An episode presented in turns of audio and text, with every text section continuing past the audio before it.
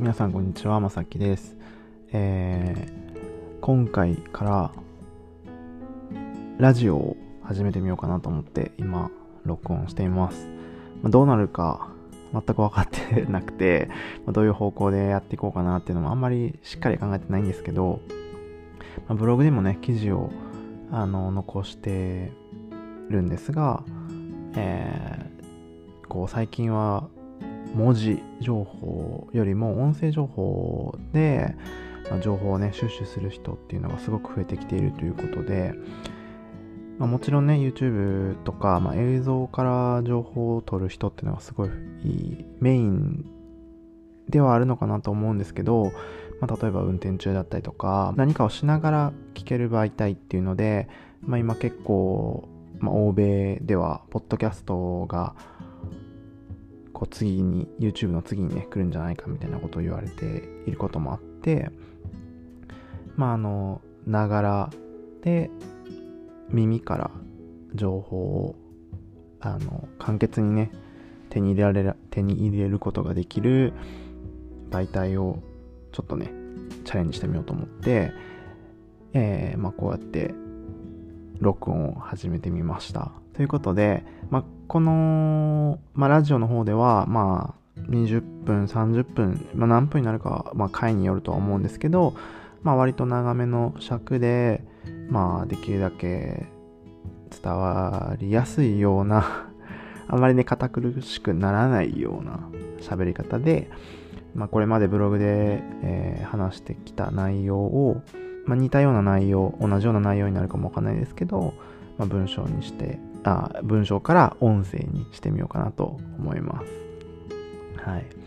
で、まあ、今後の展開としてはもしかしたら、あの、知り合いのアーティストにインタビューをしたりとか、何かね、こう関連があるような方々にゲストに来てもらったりとか、まあ、ラジオだからできることっていうのはもうこれから増えていったりするのかなと思うので、まあ、そういうのもねやっていけやってみたらってみていけたらいいのかなと思いますはいで、まあ、これを初めて聞いてる人もね中にはいらっしゃるかなと思うので、えー、僕のプロフィールをねプロフィールというか経歴を先にちょっと今回はまとめてみようかなと思いますっていうのは、その、このラジオは、まあ、アンカーっていうソフト、アプリかな。まあ、ソフトを使って、まあ、アンカー上と、あとは、まあ、iTunes のポッドキャストと、えっ、ー、と、日本ではどれくらい認知度があるかわかんないんですけど、Spotify っていうちょっと無料で音楽を聴けるような、まあ、無料、有料版もあるんですけど、音楽を聴けるプラットフォームがあって、まあ、そこでのポッドキャストっていうのが結構流行ってて、僕もね、結構聞いてることが多いんですけど、その、Spotify と、まあもしかしたら YouTube にこの音声だけ、ラジオだけ上げ続けていくことも考えようかなとは思うんですけど、まあ、いろんな媒体であのラジオを展開していこうと思うので、えー、新しく来て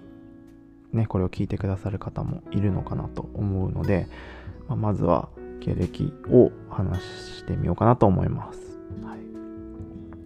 で、まあ僕は今、現在はドイツとオランダを、あの、行き来しながら活動をしてるんですが、えーまあ、拠点は今オランダにいてあって、で、まあ、ギャラリーがね、ドイツであるので、まあ、ドイツに展示をしたり、まあ、ちょっと今コロナの影響でね、あの、今年2020年は展示がいろんなところでサスペンドになってるので、まあ、あれなんですけど、経歴だけ言うと、えー、まあ、日本でもちろん生まれ育って、えー、普通に、え、日本の大学で名古屋の方の、えー、まあ、一般大学の芸術工学部まあ、芸術学部、芸術系の学部に入って、まあ、普通に当時はグラフィックデザインとか、いろんなことやってたんですけど、まあ、写真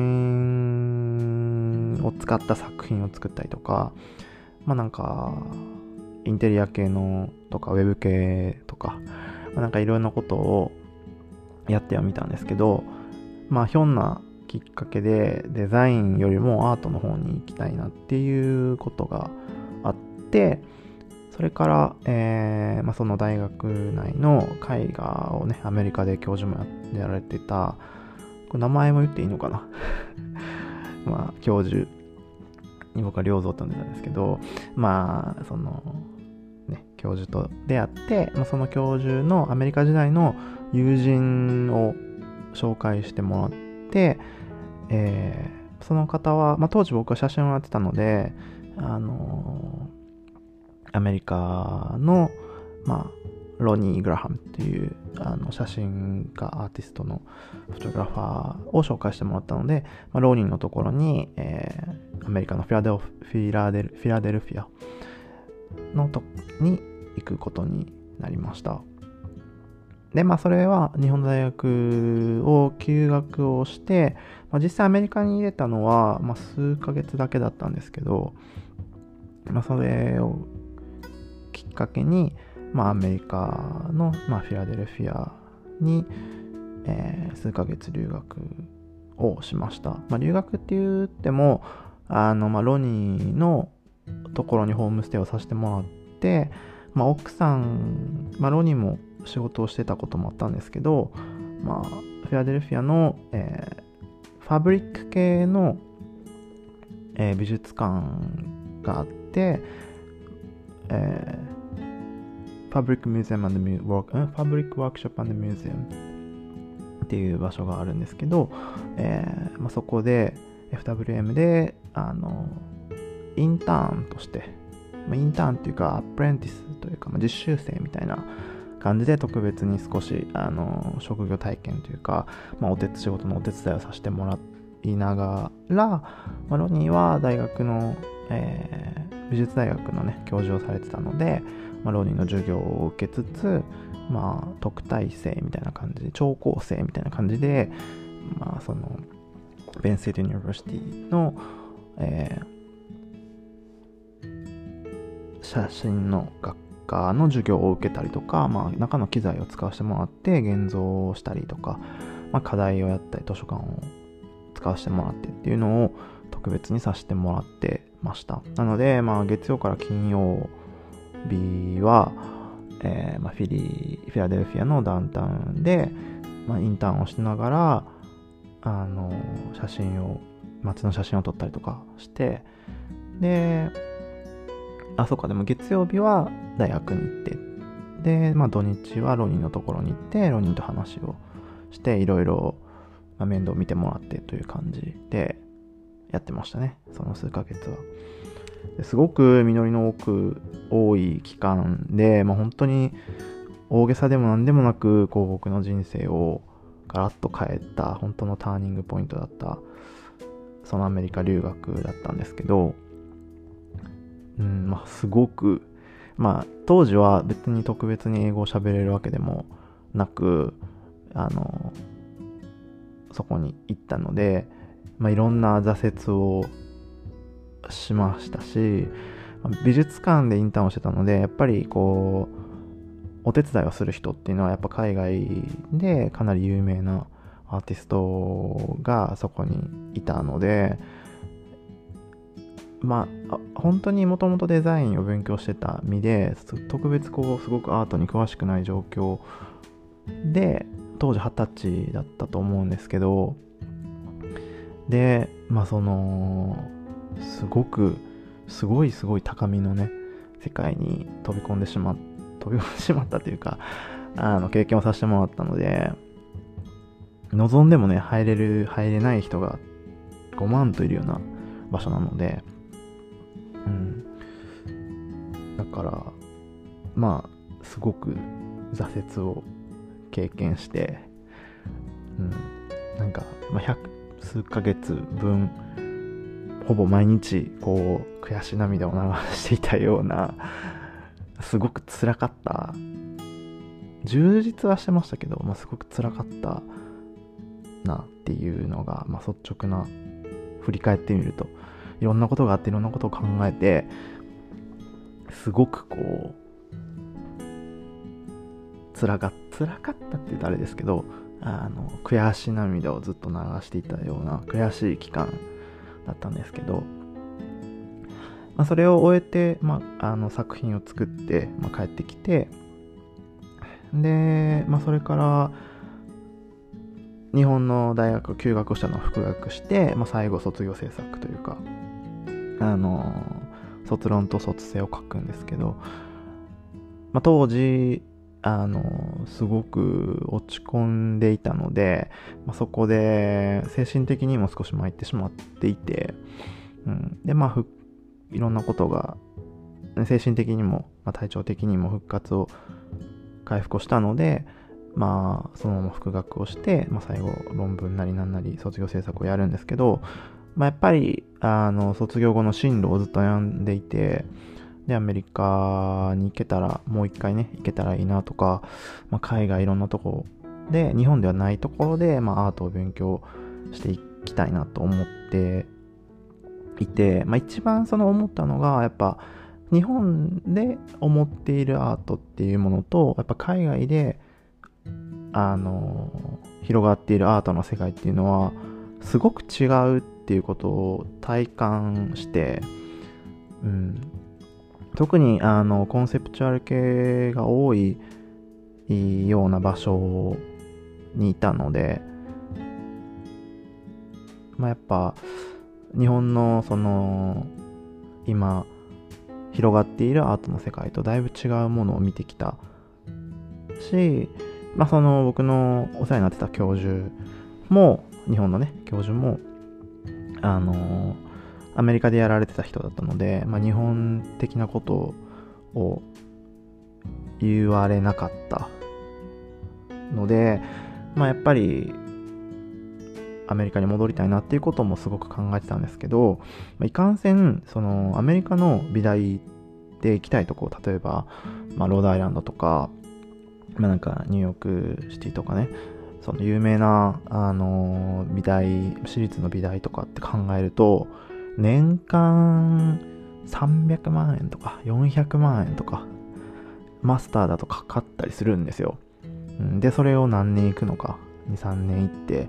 で、それで生活費とって言って、まあもちろん当時は学生なので、まあ奨学金を取るにしろ、まあ両親に何々を、お金を頼むなりにしろ、まあかなりの額で、さすがにそれはっていうのもあって、いろいろ調べてみた結果果、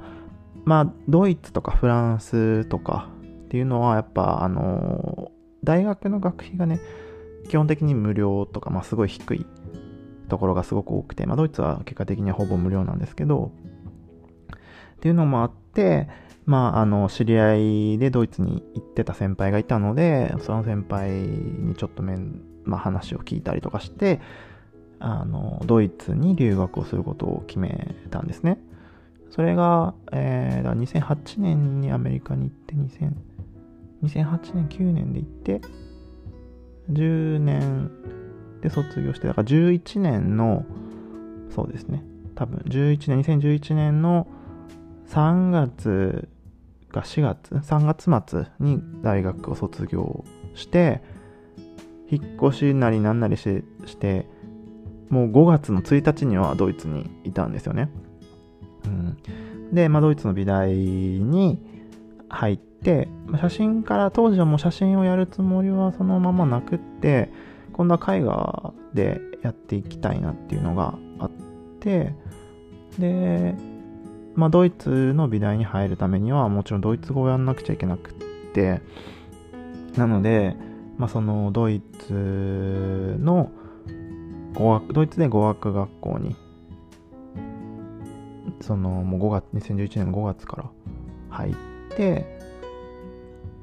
でそうですね。そのままもうすぐ語学学校に入って、えー、1年ぐらい結局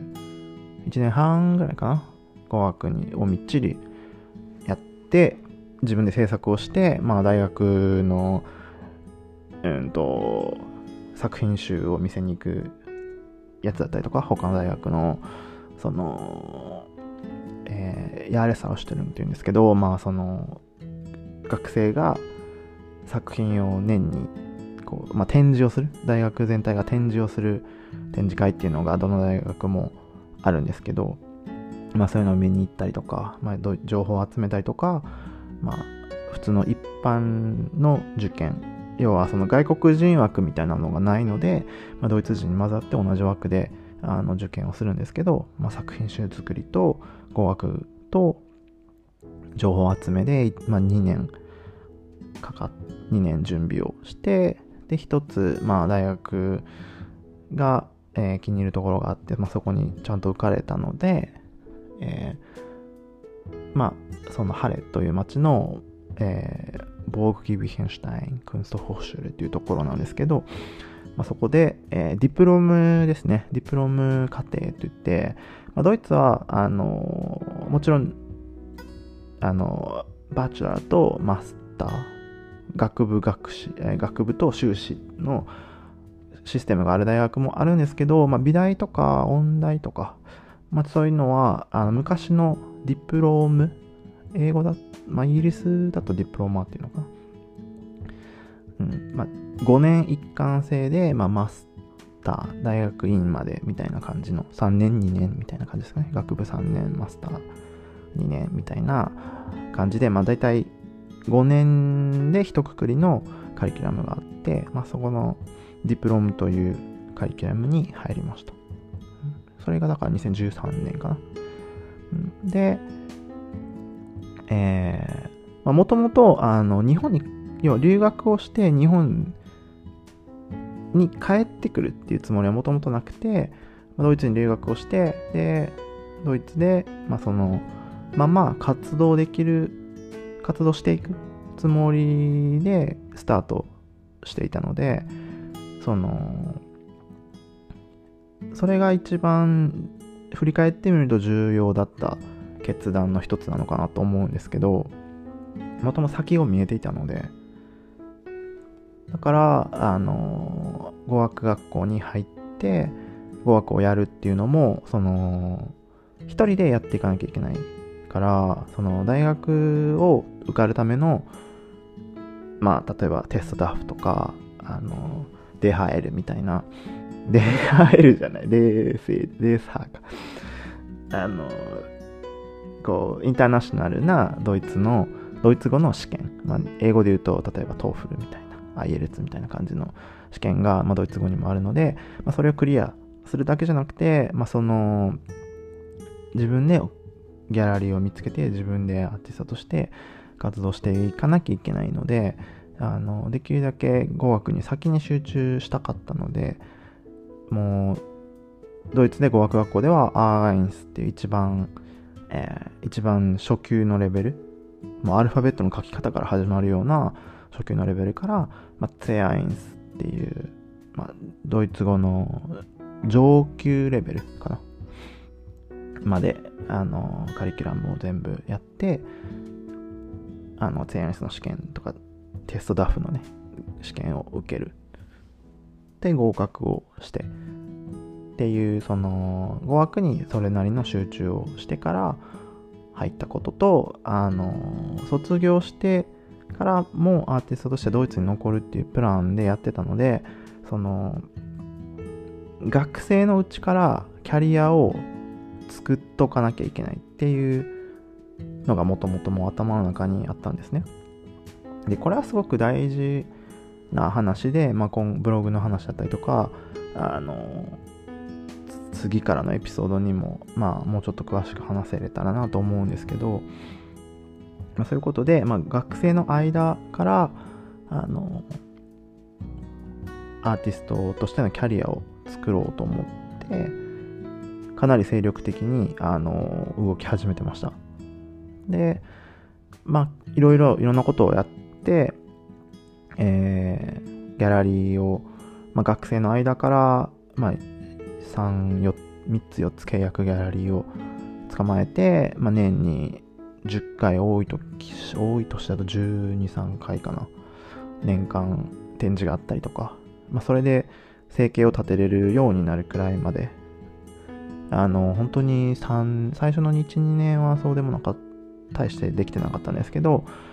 3年目ぐらいからギャラリーを見つけ始めて、卒業までの、まあ、3、4、5年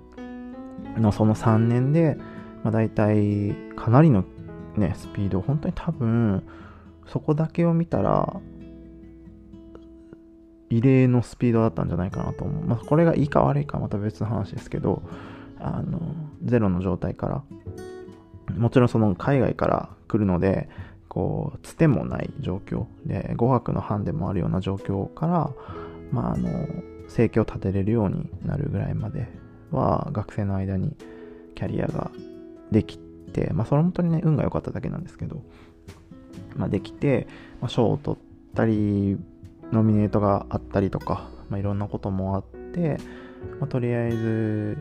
軌道に乗せれることがね、できて、で、えーまあ、2018年の8年だよね、うん、18年にの春。に卒業。本当かな？2019年の春かな、うん、2019年の春に、えー、卒業しました。ね多分合ってます。はい。春というか1月かな、うん、冬ですね。2019年1月か2月ぐらいに卒業を、えー、して、ま、論文と、まあ、卒業作品、まあ、個展を開くんですけど自分の卒業展示会を開いてまあ得点は 1, 1をもらってるので1点いくつだったかな。あのそれなりにあの好成績で、えー、卒業ができて、えー、今オランダに拠点を移してまあ、活動をしているという感じですね。うん、まあ、あの、ブログなりなんなりっていうのは、あの、ちょ実はもうちょっと前から活動はしていて、あの、それこそに軌道に乗ったぐらいだったので、2016年とかかな、パートナーっていう、あの、美大生のための、まあなんかそのポータルサイトみたいなネットのね、サイトで、えー、ドイツの美大で教えること、日本の美大で教えないことっていう記事を、あの、寄稿して、それで、それが本当に思ったよりも反響があって、まあ、タイトルをね、まあ、僕が考えたタイトルじゃなかったですけど、編集者の人がね、すごく、あの、いろいろ、あの、日本語のチェックだったりとか、タイトルの提案とかをしてもらって、ってすごいこう目を引くようなタイトルをつけてもらったので、まあ、それもきっかけであったのかなと思うんですけど、まあ、そのドイツの美大と日本の美大とか、まあ、ドイツのアートシーンと日本のアートシーンについて書いたネットの記事が、まあ、バズったって言っていいのかな？わかんないけど、まあ、結構な数をね数万人の方に読んでもらえたことで、まあ、それをきっかけに、あの、まあ、文字媒体で、こう、まあ、自分が経験したことで、こう、アートってこういうことなんじゃないのかなとか、まあ、その、日本とドイ海外、まあ、欧米のアートシーンってこれくらいこういうことが違ってとか、っていうことを、あの、まあ、記事でまとめることを始めて、結局、まあ、そこから自分のブログをね、まあ、ブログ経営で来てくださ今ね、聞いてくださってる方が多いと思うんですけど、まあ、ブログの、えー、絵を描いていける Life of Art っていうブログを、えー、一応運営をしています。多分、リンクなり、なんなりは多分どこかに貼ってあると思うので、あの、気になる方読んでいただければなと思うんですけど、何記事あるのかな？まあ、50記事ぐらいはあるのかな？そんなないかわかんないけど、まあ、でも、あの、すごいね、不定期で適当に書いてるブログなんですけど、あの、ありがたいことにですね、僕としては結構な数だと思うんですけど、まあ、1日かなりの数十人から100人を超える日もあるようなぐらいの数で見てくださっています。本当にね、更新してないのにもかかわらずなんですけど、はいえー、ということで、まあ、あの、いろんな、ね、これから、要は、まあ、そんな私がですね、あの、若輩者ではありますが、あの、ドイツだったりとか、まあ、欧米のアートシーンについてとか、特にまあ僕の考えてることとか、まあ僕が学んだこととか、まあこういうことに気をつけてやったんだよとか、まあそれこそこういう話が聞きたいっていうのを非常に募集してますので、何かメールフォームなりとか、あの、用意すると思うので、Twitter なり、Instagram なり、何でも、ね、どの媒体でも結構ですので、あの、リクエストとかね、記事のリクエスト、まあ、このラジオでの、ね、こういう話をしてほしいっていうようなリクエストを、もう本当にお待ちしてますので、まあそんなわけで、えー、だらだらと喋ってしまったんですけど、初回はこんな感じで、まあ僕の、ここまでに来た経緯みたいなものを、ちょこっとね、お話しさせていただきました。まあ細かな、あの、展示経歴とか、まあなんか受賞なりなんなりとか、まあ細かな経歴とかっていうのは、英語かドイツ語なんですけど、あの、僕の自分のホームページ、作品が置いてあるようなオフィシャルのホームページに飛べるのに書いてあるので、えー、僕の名前でね、まさきはぎので検索してもらうと出てくると思いますし、まあ、どこかにリンクが貼ってあると思うので、そちらの方まで気になる方はぜひ見てみてください。あとはね、インスタグラム、フェイスブックと、え